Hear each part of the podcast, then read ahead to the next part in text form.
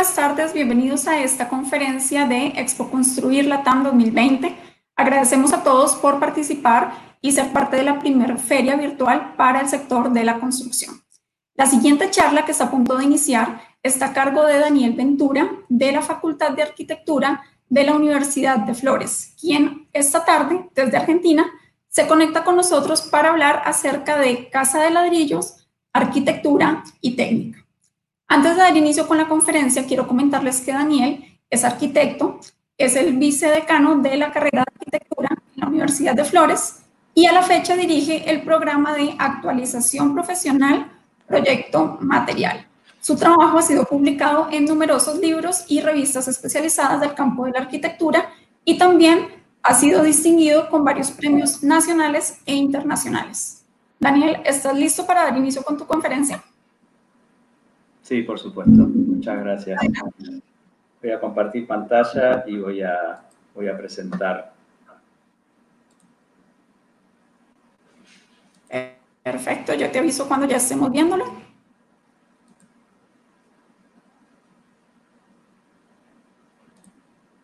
Ahí se ve. Perfecto. Adelante. Bueno, muchas gracias. Eh, bueno, ante todo quiero agradecer la posibilidad que me dan este, en Expo Construir la TAM de presentar un poco este trabajo eh, en representación de la universidad ¿no? y también en representación de lo que, los que hacemos arquitectura y pensamos que la técnica y la arquitectura están eh, totalmente relacionadas y, y, pensar en construir es pensar en, en un hacer arquitectónico este, en la región. Mi, planteo para esta, para esta charla tiene que ver con, el uso del ladrillo en, la arquitectura y está focalizada básicamente en una experiencia, en una experiencia este, profesional que hicimos con mi estudio, que es este, Ventura Virsi Arquitectos, y que desarrolló una técnica eh, sobre las posibilidades que tiene el ladrillo para construir una obra de arquitectura, en este caso una, vivienda unifamiliar. Eh, me interesa pensar que eh, cuando hacemos arquitectura estamos pensando un poco en la región, estamos pensando en Latinoamérica.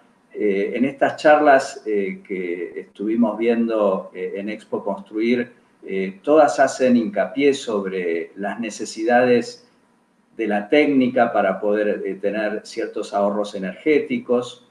Y para mí es importante pensar en, una arquitectura que dé cuenta de las necesidades de, nuestra sociedad con los recursos que tenemos disponibles. Y quería como empezar pensando en, esta, eh, en este pequeño texto del sociólogo norteamericano Richard Sennett, en su libro El artesano del 2008, eh, que, eh, que, dice lo siguiente, el artesano explora estas dimensiones de habilidad y compromiso y juicio de una manera particular. Se centra en la estrecha conexión entre la mano y la cabeza. Todo buen artesano mantiene un diálogo entre sus prácticas concretas y el pensamiento. Este diálogo evoluciona hasta convertirse en hábitos, los que establecen a su vez un ritmo entre la solución y el descubrimiento de problemas. Y en ese sentido me parece que eh, las posibilidades que nosotros tenemos regionales es justamente de pensar estas cuestiones que tienen que ver con la artesanía que tenemos en nuestros lugares y aprovecharlas, aprovecharlas en esos términos en los cuales nosotros como profesionales podemos pensar en crear artesanalmente con los propios recursos una forma eh, posible de hacer arquitectura. Y, en, esta idea que, venimos manejando sobre eh, la posibilidad de la utilización del ladrillo en nuestra región, el ladrillo es un material accesible, económico, fácil de conseguir y con una mano de obra disponible en casi toda nuestra región. Y, el primero que, digamos, empieza a pensar estas posibilidades eh, eh, en Uruguay es Eladio Dieste, que construye con ladrillos distintas maneras de proceder respecto de la cerámica armada y de la estructura y, que, y el potencial que tiene el ladrillo frente a otros materiales. Eh, él dice que la forma de puesta en obra del ladrillo lleva a que el protagonista estructural no sea el prisma con sus entramados planos y sus nervaduras, sino las diversas superficies, paredes, diafragmas, cúpulas y bóvedas, estructuras plegadas y cúpulas poliédricas. Esto lo decía en el año 50 Eladio Dieste, ¿no? Y decía que este nuevo camino técnico tiene obras, obvias consecuencias formales y por consiguiente arquitectónicas. El espacio cuya elaboración y construcción es el fin de la arquitectura se limita y define con formas, colores, texturas y el hecho de que la técnica lleve al predominio de la superficie tiende a producir espacios más ricos. Y, y, un poco también pensando en esta idea de cómo construir buena arquitectura que sea sustentable a través del tiempo, que sea económica, gran parte de esta idea que Eladio Dieste tenía en Uruguay, que podía construir, así eh, como vemos estas imágenes de, la iglesia en Uruguay, eh, me parecía que era importante también pensar como otras formas de, eh, encarar la arquitectura en la región. También pensamos que justamente y de forma contemporánea, Solano Benítez intenta traducir estas ideas que tenían tanto Eladio Dieste en Uruguay como Escrimaglio en, Rosario, en Argentina, eh, Solano Benítez, con su estudio de arquitectura, eh, hace como un cambio en la mirada frente a las posibilidades que este material tiene, trabajando, investigando sobre cómo generar unas estructuras espaciales a partir de la construcción con un sistema de producción de mampuestos que permite diferentes formas de eh, producir el espacio arquitectónico. Esto hizo que eh, se pudiera hacer en un país eh, como Paraguay, que tiene los mismos recursos que tenemos en el resto de Latinoamérica, pudiera utilizar con esos pocos recursos grandes capacidades de generar una nueva arquitectura, que es una arquitectura contemporánea que hoy eh, es este, analizada y estudiada en el resto eh, de los continentes. Y creo que eh, eso refuerza como esta idea de producción en los distintos lugares donde podemos utilizar estos recursos. Y Roberto Fernández, un crítico argentino, hablaba de Solano Benítez diciendo que él convierte lo proyectual en una cuestión de pensamiento, de ingenio, de creatividad. Y todo eso es muy valioso en nuestro contexto donde no nos sobra nada, no nos sobra materia, no nos sobra tiempo, no nos sobra dinero y no nos sobran clientes. Y de hecho, si nos repensamos en esa, digamos, eh, en esa estructura en la cual nosotros estamos eh, atravesando, creo que eh, las posibilidades que nos dan determinadas, determinados materiales y determinadas técnicas pueden provocar ciertas arquitecturas que son de gran valor, como las que vemos, por ejemplo, a partir como de estas incursiones de Solano Benítez, pueden realizarse en Paraguay con obras de José Cubillas o este, Gloria Cabral, Javier Corbalán o Luis Elgue, y una cantidad de arquitectos y arquitectas importantes que a partir de tener como esta idea instalada, se puede producir eh, una diferencia frente a la producción de una obra de arquitectura que no solo es eh, nacional para Paraguay, sino que genera un impacto en toda la región y un impacto internacional.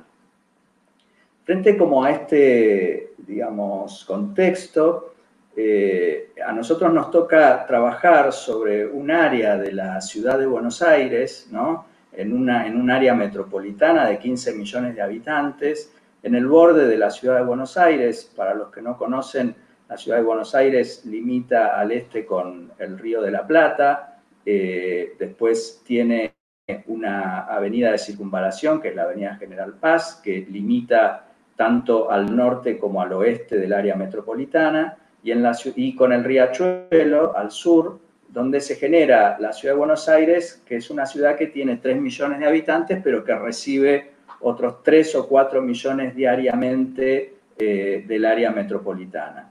A nosotros nos toca trabajar sobre un sector de baja densidad para realizar una pequeña casa en un lote de 5 metros por 15 metros.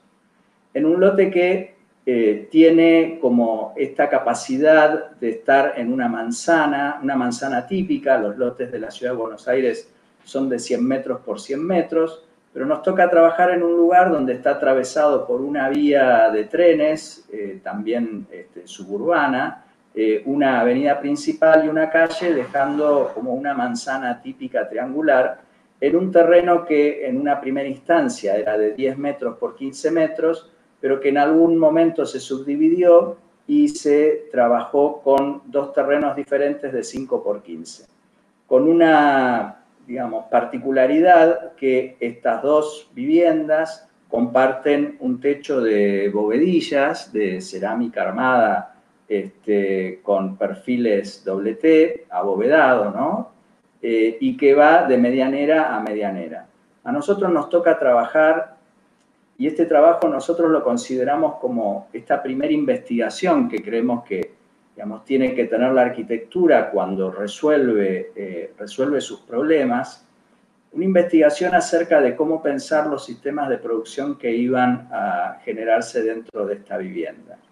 Por supuesto que eh, con los pocos recursos económicos que contábamos para realizarla, eh, esta idea de pensar en, una pieza de ladrillo que tuviera la posibilidad de generar el límite entre el espacio interior y el espacio exterior, y que a su vez construyera una imagen que posibilitara eh, estas cuestiones de límite entre los espacios ¿no? y de intimidad. ¿Qué pasa cuando alguien está caminando por la vereda y este, no tiene que ver qué es lo que pasa por adentro. Eso hizo que pudiésemos generar a partir de eh, la construcción de este muro de ladrillo, este muro, este muro mueble que tiene 90 centímetros de espesor, un, este, un trabajo con, con aparejos y cribas que permiten generar una piel con una cámara de aire que genera eh, una especie de aura térmica eh, a la especie de Vladimiro Acosta, ¿no? Eh, y una fachada ventilada, permitiendo generar una especie de aislante térmico que, que provoca una eficiencia energética para que de alguna forma el calor que se produce adentro de, en, la ciudad no penetre directamente en la casa. Este, esta doble fachada con una carpintería y los parasoles que dan hacia el, noreste, eh, producen esta idea como de, filtro en el espacio en doble altura de la casa. Entonces, este trabajo que empieza como a materializarse denso y se va desmaterializando hacia arriba, permite la construcción ladrillo por ladrillo y genera como en estas pequeñas escalas accesos, por ejemplo, semicubiertos a la vivienda, ¿no? donde de alguna manera uno puede tocar el timbre y pasar por la casa sin, sin mojarse. Eh, esta, esta, idea de cribado hace que la, eh, el espesor de la pared empiece a tener estos huecos que permiten de alguna manera esta función, que no solo es una función térmica, también es una función de seguridad dentro del, espacio público. ¿no? Eh, esta idea empieza naciendo en encontrar la forma que el ladrillo tiene, en, eh, como la forma de eh, cerámica armada que utilizaba Dieste en sus obras en Uruguay, nosotros también utilizamos el ladrillo no solo como aparejos este, portantes, sino como losas que pudiesen tener la capacidad de ser montadas y eh, tuvieran una producción, digamos, por montaje de cada uno de estos elementos que se iban conformando a partir de esta, eh, de esta fachada. esta fachada no es solo un límite plano, sino que es un límite tridimensional. También las posibilidades que la técnica permite para producir esta idea de fachada tridimensional que no solo este, arma usos dentro de la propia fachada, sino que genera también los límites dentro de la propia obra, ¿no? límites que son interiores interiores, interiores exteriores. Y estos límites forman parte como de estos umbrales que dan cuenta de los espacios de intermediación para generar eh, la distinta cualidad que tiene la propia, obra, la propia obra de arquitectura. Y esto empieza como a armar el espacio, porque para nosotros eh, la técnica, la construcción y la producción de la obra en términos materiales está ligada a una relación eh, fenoménica del espacio.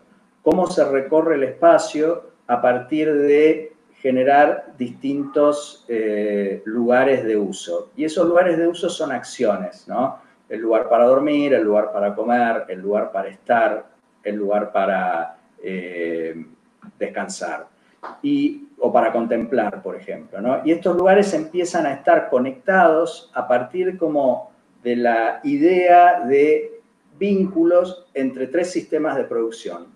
Un sistema que es el de mampuesto, que es el que veníamos hablando, un sistema que es el de montaje, que es la estructura de sostén, que vamos a ver que está producida por perfiles normales T, y una estructura de hormigón armado, que sería como un sistema de producción por moldeo, que es el que genera esta pieza que se introduce dentro del espacio y es la que hace que se vinculen los tres sistemas de producción.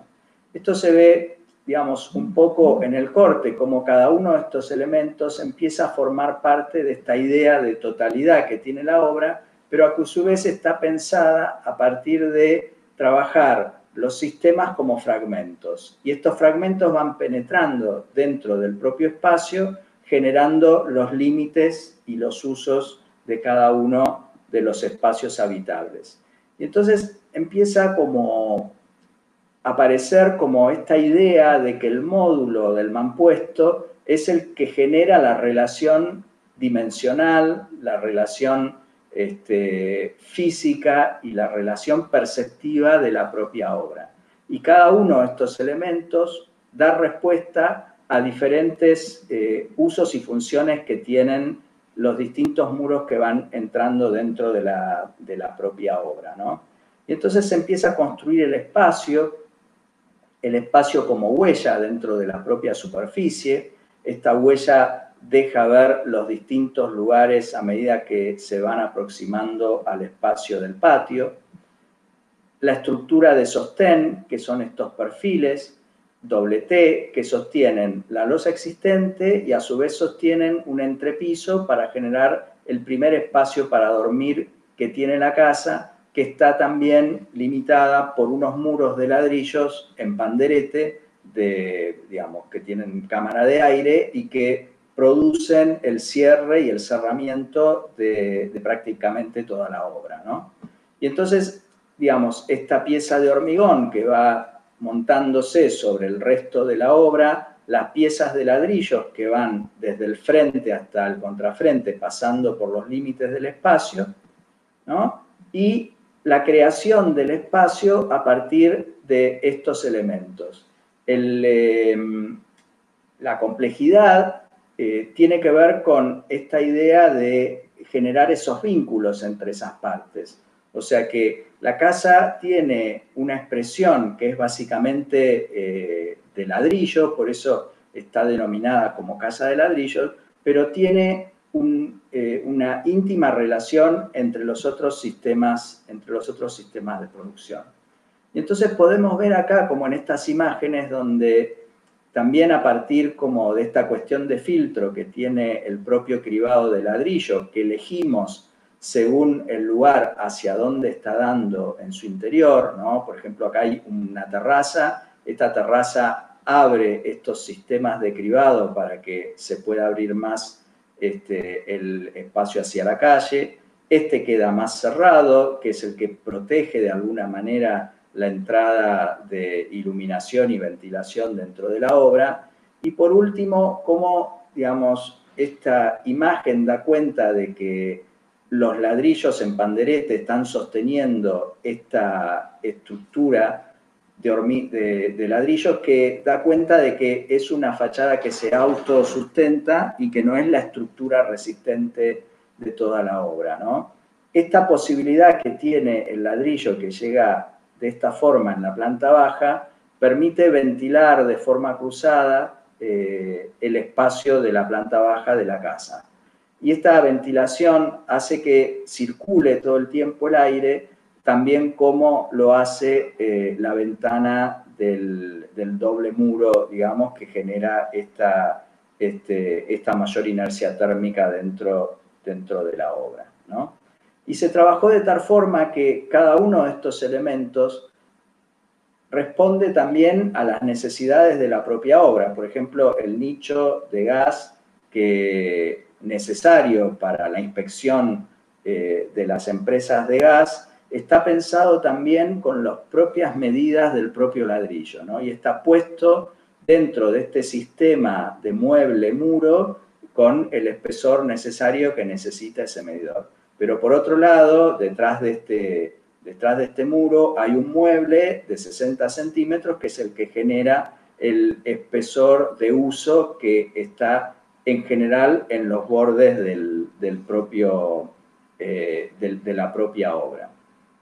Y acá podemos ver esta secuencia de fotos donde la estructura de sostén también está a la vista a partir de estos perfiles normales, el ladrillo hormigón puesto en panderete armando, eh, armando el límite y el borde de la obra, el vínculo entre la estructura de hormigón y eh, los cerramientos de ladrillo y cómo esta pieza, digamos, trabaja eh, de manera escultórica dentro del propio espacio exterior del patio. Esta casa lo que necesitaba, al ser tan pequeña, era tener un vínculo eh, mucho más fluido del espacio para que los lugares no queden acotados solamente a los espacios de uso, sino que el espacio fuera lo suficientemente flexible para que el tamaño de la obra pudiese eh, dar cuenta de un espacio mucho más grande. Por eso la continuidad también está dada por el material, ¿no? El material exterior es el mismo que el interior, y entonces eso produce como una continuidad donde la medida de la propia casa eh, son los 15 metros desde el borde de la línea municipal hasta el fondo, ¿no? Esta idea también como de traer el exterior al interior, ¿no? La, la posibilidad que el mismo material te da para que la lectura empiece a generarse a partir de estos umbrales donde el límite es difuso, ¿no? Ese límite entre el exterior y el interior, uno está en este espacio que tiene una altura y media, que es el, espacio de estar de la propia casa, también acotado, donde los límites de los muebles, digamos, el espacio queda totalmente vaciado, los muebles están adosados a los muros para permitir que el mobiliario pueda disponerse de una manera mucho más, mucho más flexible. Y el ladrillo de vuelta empieza como a tomar la expresión de la obra y empieza a construir las lógicas de límites que tiene el propio, digamos, la propia arquitectura. Esta arquitectura tiene esta idea de estar siempre eh, tensionada entre el interior y el exterior y entonces estos muros empiezan a aparecer dentro del espacio arquitectónico como muros expresivos donde el material se expresa tal cual eh, eh, se trae desde, los lugares. Entonces, esto también es importante pensar en, nuestra, eh, en nuestras regiones, cómo podemos expresar los materiales con los que contamos en el mercado. Y estos son todos materiales del mercado de bajo costo que permiten hacer una arquitectura que da cuenta de sus lógicas eh, y sus potenciales lógicas constructivas y, productivas.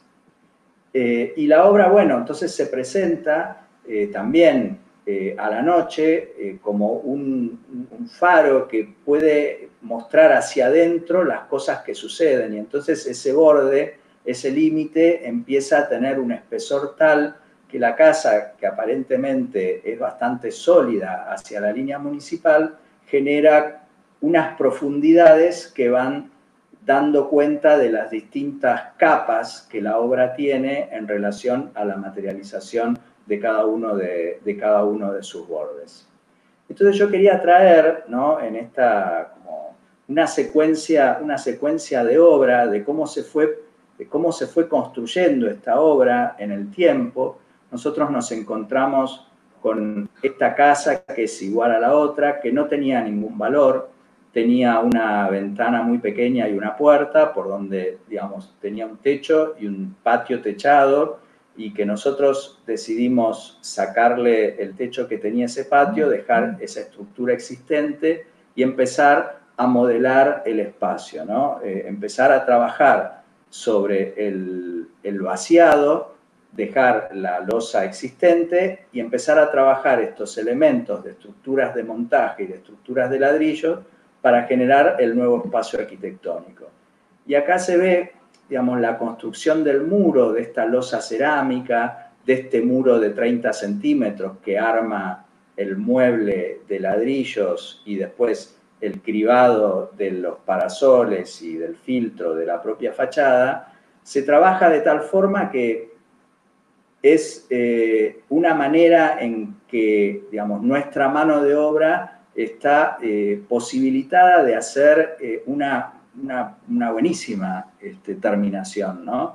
Eh, nosotros tuvimos digamos, la suerte de tener gente que manejaba mucho el oficio y pudimos, pudimos de alguna manera construir con cada uno de estos elementos, pieza por pieza, la construcción de esta de esta obra que tiene unos ladrillos de, fabricación nacional de muy bajo costo, pudiendo realizar una obra que tiene como otros valores que no son solamente los valores de los espacios funcionales. ¿no? Y entonces acá se puede ver cómo la obra empieza a crecer a partir de la construcción eh, tecnológica de estas piezas, cómo se vincula la estructura de sostén con el cerramiento, el muro como cerramiento, la estructura como sostén, el muro por dentro, ¿no? Cómo empieza ya a verse ese límite y ese vaciado,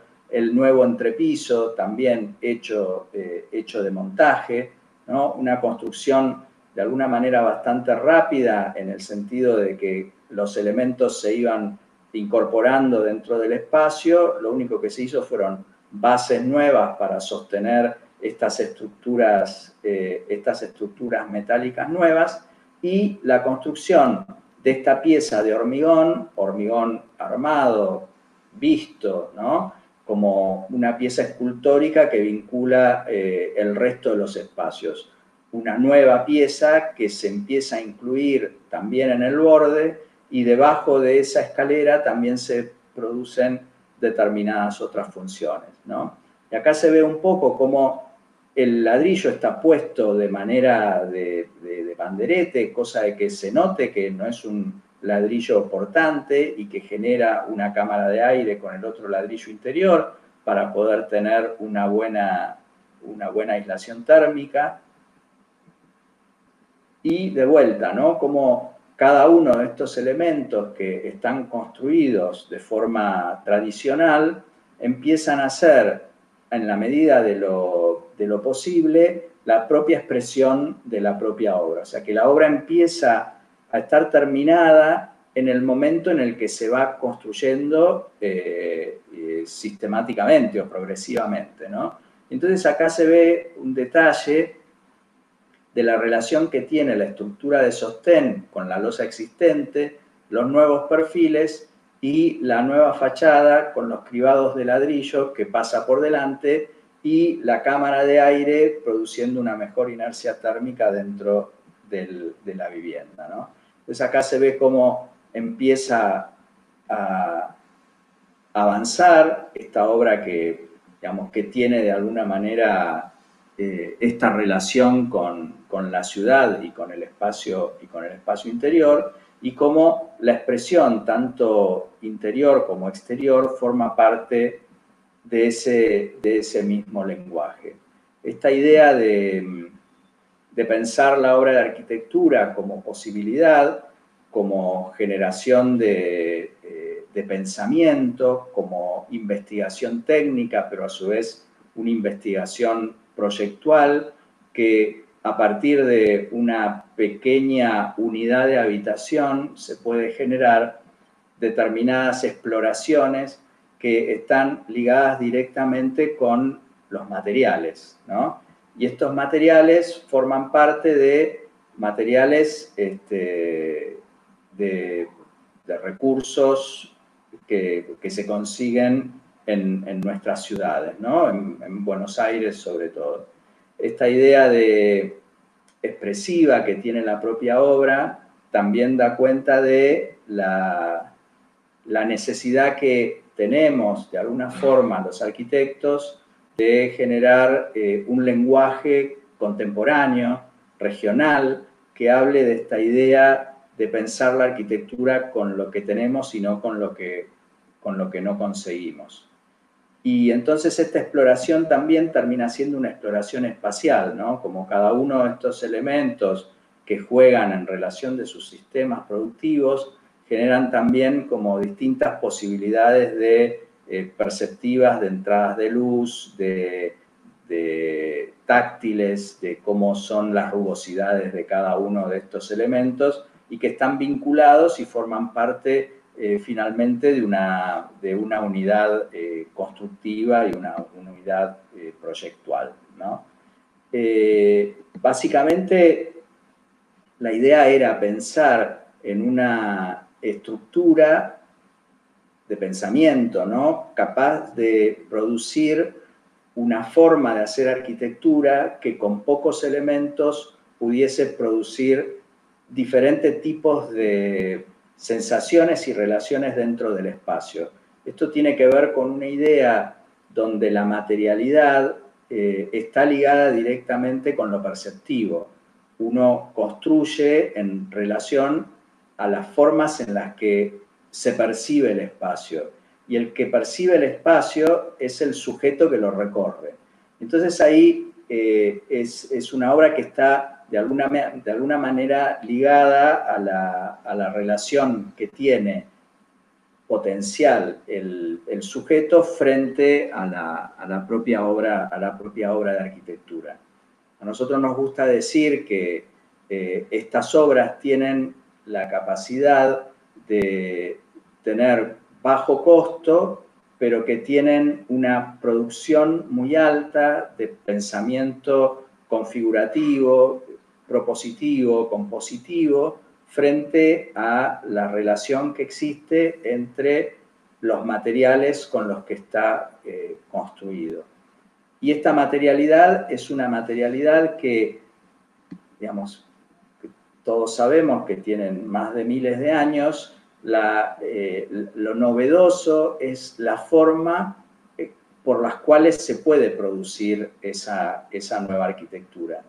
Y nosotros creemos justamente eso, ¿no? la construcción del lenguaje a partir de una expresión que nos pueden eh, dar los propios materiales con los que tenemos en, en nuestros países.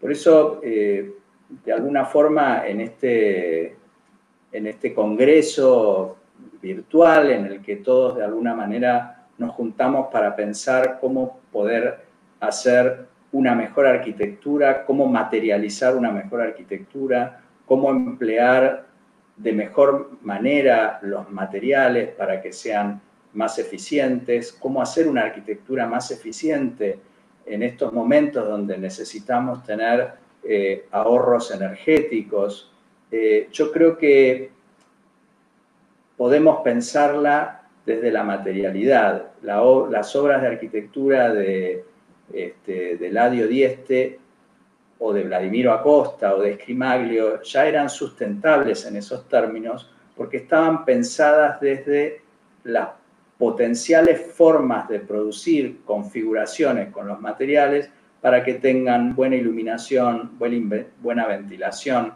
para que, los, para que la propia disposición de los materiales permita esa forma de generar el ahorro energético que hoy tanto estamos necesitando.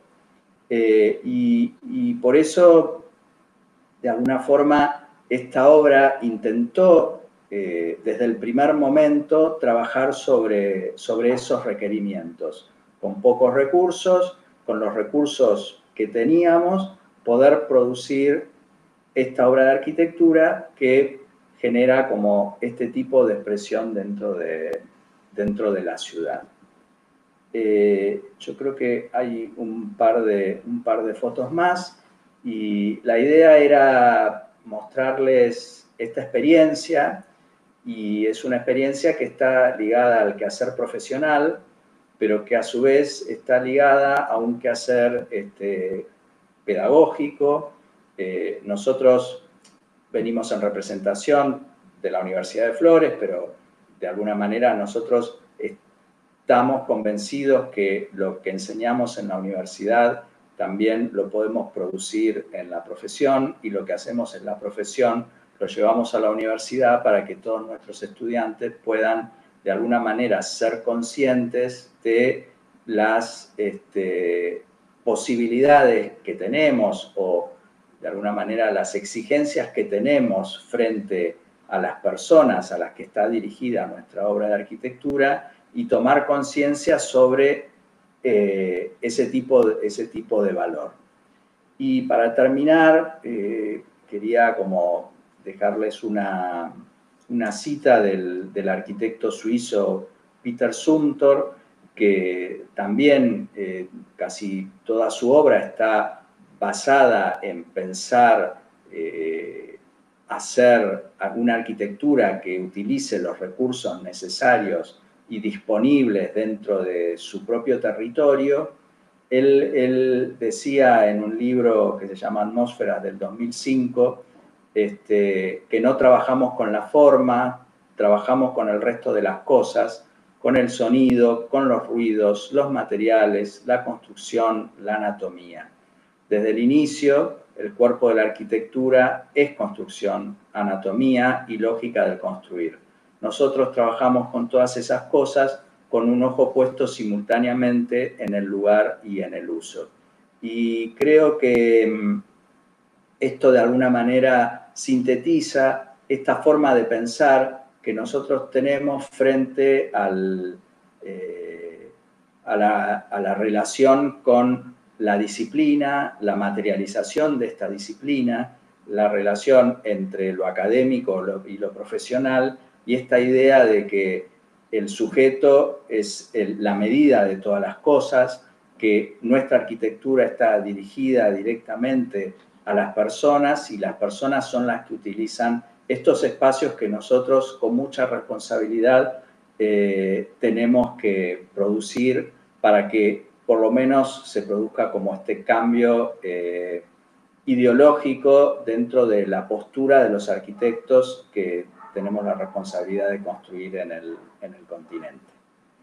Bueno, no sé si dejo de compartir pantalla. Daniel, muchísimas gracias por tu presentación. Definitivamente un proyecto muy, muy bonito. Gracias por compartirlo con nosotros. Ahora yo quiero compartir contigo algunas de las preguntas que nos hace la audiencia. Entonces, la primera es la siguiente. Adicional del proyecto que nos acabas de presentar, desde tu perspectiva como arquitecto, ¿cuáles son los proyectos más sobresalientes construidos con ladrillo a nivel, digamos, de Latinoamérica? Bueno, yo creo, así como mencioné eh, la arquitectura eh, paraguaya, yo creo que Solano Benítez está haciendo una diferencia en Paraguay con, sus obras, sus obras de los últimos, de los últimos 20 años, ¿no? Hay un, edificio Unilever en, en, Asunción, que es, que es obra de, ellos. Eh, lo que pasa es que eh, eh, Solano Benítez hace como un cambio en la arquitectura contemporánea y pone en valor eh, estos materiales que son de uso eh, común en, la región. Pero creo que, por ejemplo, obras de, eh, de Escrimaglio en Rosario, que son de ladrillo, las obras de Dieste son obras fundamentales en, este, eh, en, Montevideo, en Uruguay, ¿no? Y después hay casos bastante, digamos, aislados en, distintos países. Eh, Colombia tiene una gran tradición ladrillera, en Córdoba, acá en Argentina también hay una gran tradición ladrillera. el intento es pensar cómo digamos, podemos hacer una buena arquitectura pensando en un ahorro eh, económico, energético, es lo que dice Fernández en esa cita de Solano Benítez, ¿no? Nosotros contamos con poquísimos recursos para poder hacer una muy buena arquitectura. Claro, mira, por acá se relaciona un poquito lo que mencionabas antes. Dice así, en América del Sur se ven paisajes donde el ladrillo es el principal protagonista.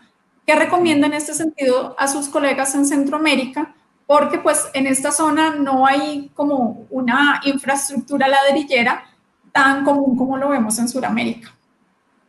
Eh, perfecto. Yo creo que eh, en cada región siempre hay materiales que son eh, de uso cotidiano, ¿no? Probablemente, yo creo que en, Latino, en, en Centroamérica hay mucha producción de, de sistemas de montaje, eh, hay mucha madera, hay muchos este, bloques de hormigón, hay producciones de bloque en, República Dominicana, en Panamá, y yo creo que, y esos son eh, maneras industriales de tener como eh, materiales a bajo costo, pero también uno podría pensar qué es lo que te da la tierra, ¿no? En, Colombia existe el bambú y el, la, la Wadua, que llaman los colombianos, donde existe como una gran cultura de arquitectura hecha en bambú. Y el bambú lo tienen por todos lados. Entonces, no, es el ladrillo, sino es qué conseguimos nosotros en nuestras regiones que nos permita construir una forma de hacer arquitectura que genere un espacio de tradición para la gente del lugar y eso seguramente que es efectivamente lo que pasó en Paraguay, resulta es que la arquitectura paraguaya, que es una arquitectura muy regional, termina siendo eh, una arquitectura bastante este, vanguardista en, otros lugares de América, ¿no? porque justamente recupera esta noción de región dentro de, dentro de ese lugar. Entonces yo creo que en cualquier parte en donde nosotros estemos viviendo, tenemos que buscar las formas de conseguir esos recursos que no son solamente recursos materiales, también son recursos humanos. ¿Cuáles son las habilidades artesanales, como dice Sennett, para poder producir con lo que tenemos eh, nuestra propia arquitectura? Y eso va a ser para mí el valor que nosotros podamos conseguir, sin tener altas tecnologías, como llaman los paraguayos a su arquitectura, es una arquitectura low-tech, ¿no? Baja tecnología, pero con eso producen unas estructuras arquitectónicas que tienen como la capacidad de ser mucho más valiosas probablemente que con la mejor tecnología, no sé, eh, alemana o norteamericana. De acuerdo. Luego nos preguntan cuál es el papel que podría tener un material como el ladrillo en la construcción de proyectos de bajo costo, pero con identidad y diseño. Bueno, eh, a ver, el, problema no es el ladrillo, digamos, ¿no? Porque cualquier material puede producir eso.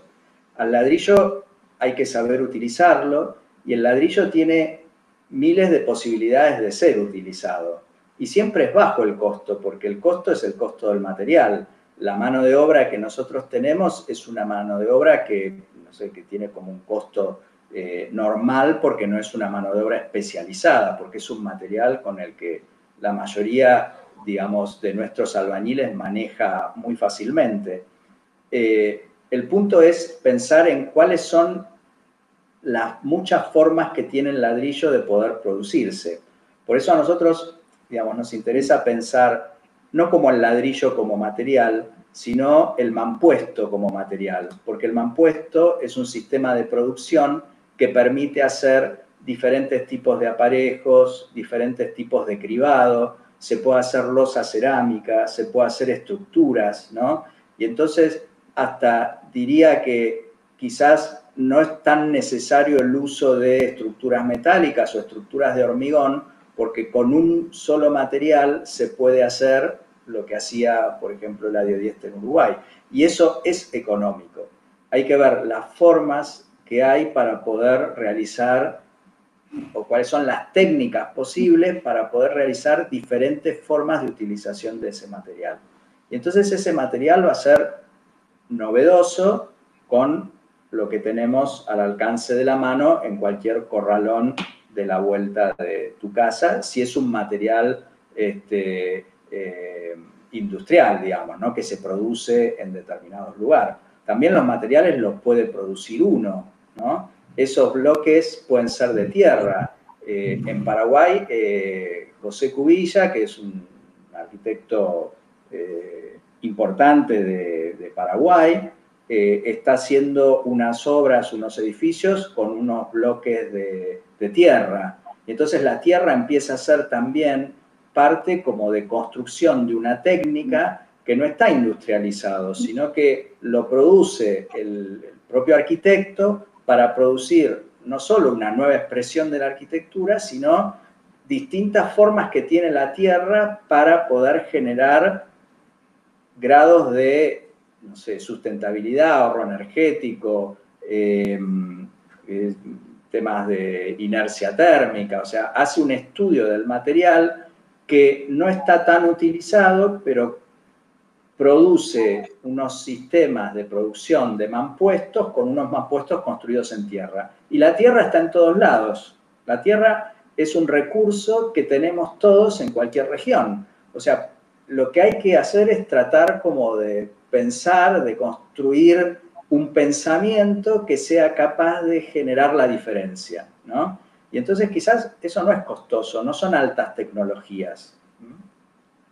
Eh, en ese sentido, digo, esta palabra que pone Paraguay como low tech, que se autodefine como baja tecnología, genera una capacidad eh, eh, innovadora de una arquitectura totalmente nueva para, para el mundo. ¿No? Entonces creo que ahí está probablemente alguna de las claves que podamos seguir para poder producir con, con los materiales que tenemos.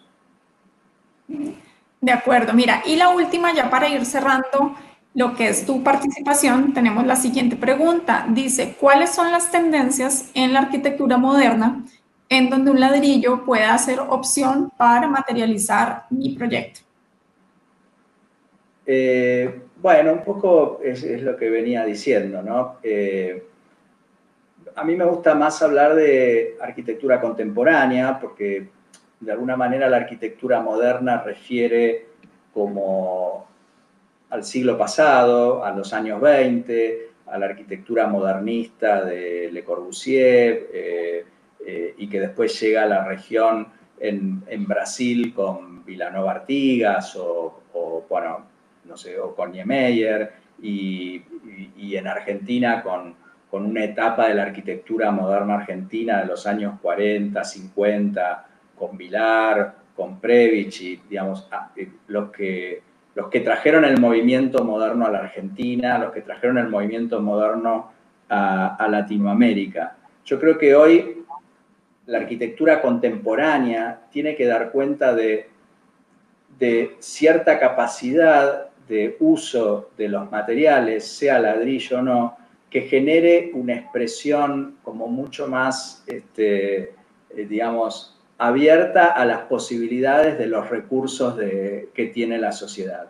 Yo lo que creo que para hacer buena arquitectura, eh, primero hay que saber de arquitectura, hay que saber de teoría de arquitectura, hay que saber de historia, pero también tenemos que estar puestos en relación con lo que sucede en este momento. Eh, hoy por hoy tenemos que pensar en una arquitectura más integradora, que integre, que nos integre a todas las personas de diferentes recursos, de diferentes niveles políticos, sociales, económicos, y que podamos hacer, que podamos crear un lenguaje con determinados materiales que den cuenta de un mejor habitar, ¿no? Tanto para nosotros, digamos, para, digamos, para la ecología y para el resto de la, de la sociedad, Y entonces esa va a ser la buena arquitectura contemporánea, la que dé cuenta de la relación que existe entre todas las partes. Y, y construir es una de las primeras cosas que hay que saber hacer, ¿no? Para poder determinar cuáles son eh, estos espacios en los que queremos habitar y seguir habitando. De acuerdo, Daniel. Muchísimas gracias por tu aporte, por tu presentación. Él es Daniel Ventura de Universidad de Flores. A todos ustedes queremos darles las gracias por seguir eh, con nosotros. Los invitamos a seguir viendo los contenidos que tanto Daniel como otros expertos en la materia han venido eh, a aportar aquí a Expo Construir la TAM 2020. Entonces nos vemos en una próxima sesión. Muchas gracias, Daniel. Muchas gracias, Claudia. Hasta luego.